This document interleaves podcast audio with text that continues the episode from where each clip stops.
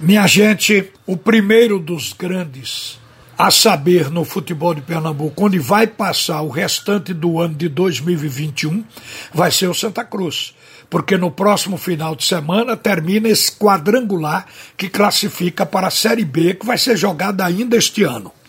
E o Santa Cruz, lamentavelmente, já não depende mais dele, mas tem uma composição de resultados que pode lhe beneficiar, desde que ele, o Santa, ganhe o seu jogo diante da equipe do Brusque sobre qualquer hipótese.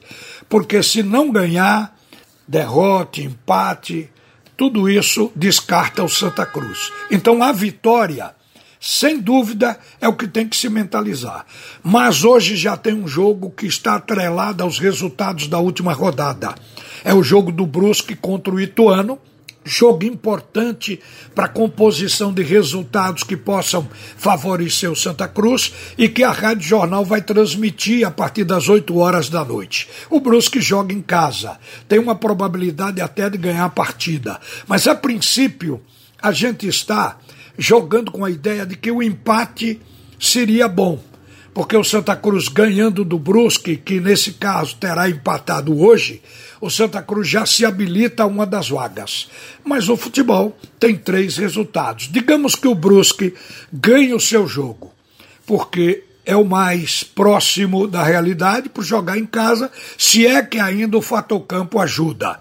Nesse caso, o Santa Cruz vai torcer para que Ituano e Vila Nova empatem na última rodada no final de semana. Ele Santa Cruz ganhando, aí vão entrar Brusque e Santa Cruz, porque ganhando hoje o Brusque pula para nove pontos. Mas vamos inverter. Se o Ituano ganhar o jogo, aí a conta vai ser com o Ituano. O Ituano vai passar automaticamente para oito pontos. Nesse caso, é torcer para que o Ituano tire a equipe do Vila Nova empatando ou ganhando na última rodada e que o Santa Cruz ganhe do Brusque. Porque se o Brusque perder, o Brusque vai ficar com seis pontos. Santa Cruz, se ganhar, vai para oito. O Ituano ganhando agora, ele passa automaticamente para oito pontos, assim como Santa Cruz. Se ele ganhar da equipe do Vila na última rodada, ele vai para 11 pontos, mas não importa. Ficarão da seguinte forma: Ituano com 11, Santa com 8, Vila com 7 e Brusque com 6. É uma das composições que ajudam o Santa Cruz. Há pouco, logo cedo, o João Vitor estava apresentando uma, compo uma composição que também ajudava. Todo mundo está fazendo a matemática do dar certo, mas tudo depende primeiro do Santa Cruz e depois da sorte coral para escapar porque nesse quadrangular o Santa Cruz não foi bem, lamentavelmente fez uma partida muito fraca diante da equipe do Vila Nova no último jogo, e aí está, sem dúvida, essa dor de cabeça para a última rodada. Agora, gente, tem outro assunto aqui que merece se puxar e trazer à tona.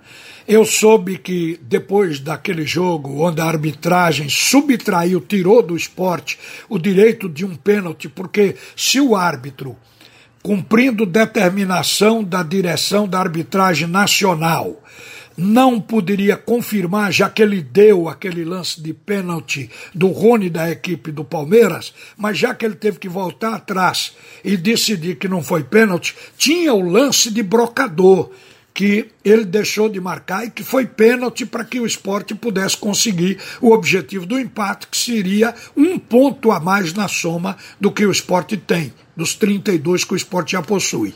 Os jogadores do esporte, no final do jogo, no vestiário, entraram indignados. E aí as conversas no vestiário.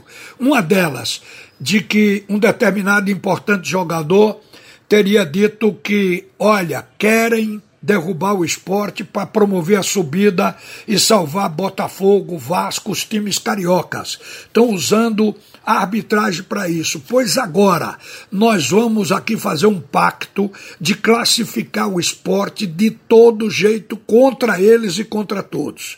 Então, isso foi escutado por um dirigente do esporte que, numa conversa, passou para mim. Significa dizer que, pelo menos, deu um resultado para trazer essa determinação, esse foco e essa promessa do grupo de que o esporte não vai cair.